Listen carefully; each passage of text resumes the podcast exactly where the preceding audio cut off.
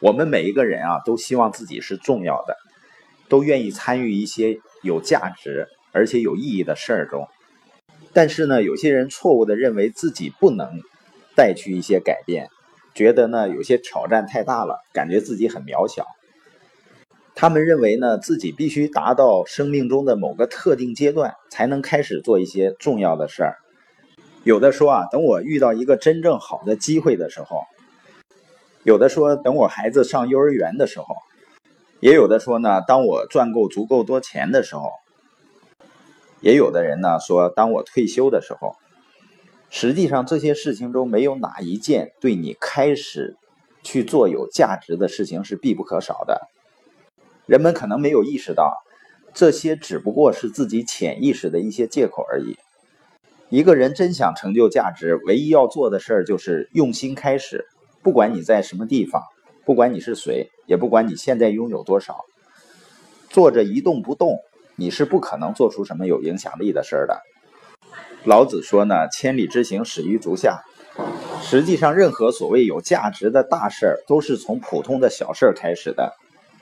比如，我们要学会走路，就是从开始学会怎样迈出第一步开始的。现在我们不觉得那第一步有多么了不起。但那个时候呢，它确实很重要。已经有的任何了不起的事情，都是从第一步开始的。而且你永远也不知道什么时候你为别人做的那些小事儿会扩展为大事。克里斯肯尼迪呢，他是一名来自佛罗里达的高尔夫球手。在二零一四年的时候，他的一位朋友在冰桶挑战中点名要他为自己选择的慈善方面接受挑战。肯尼迪呢，接着点名妻子的表妹珍妮特，因为他们两个喜欢互相戏弄、挑战对方。肯尼迪选择萎缩性厕所硬化症作为他此次慈善活动的对象，因为珍妮特的丈夫当时患有这个病。珍妮特呢，接受了挑战，把视频上传到自己的 Facebook，并点名了其他人。这就是大事情的小开始。在现今这个数字世界，我们说事情就像病毒一样迅速传播。病毒这个词产生是因为一些观点啊，传播就像细菌一样快，几乎从一个单一的观点、一个大胆的声明、一个视频或者一张富有创意的或者难忘的照片开始发展出来的。任何事情都可以通过网络众口相传，获得巨大的知名度，并且迅速传播。而冰桶挑战呢，很快就像病毒一样传播开来。他的意思是呢，你要么捐款给渐冻人协会，要么呢，你被一大桶冰水浇过头顶的视频记录下来。我想大家可能都看过这个视频吧，包括比尔盖茨也进行过挑战。然后呢，挑战另外三个人，要么捐款，要么接受冰桶挑战。大部分人呢是选择捐款，也选择了参与冰桶挑战。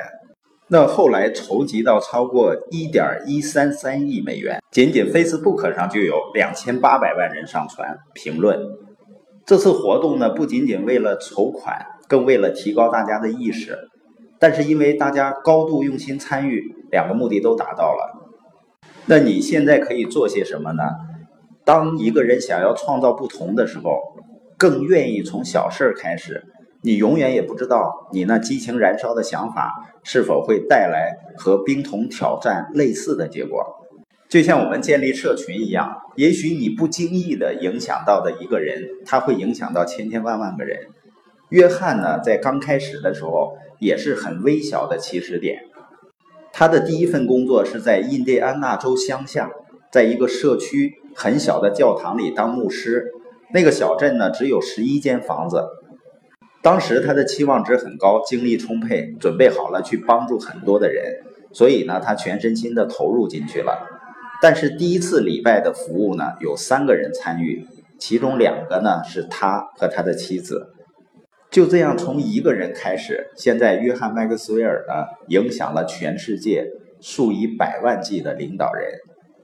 我们今天播音的重点呢，一个人一定要从大处着眼，但是呢。要从小处着手。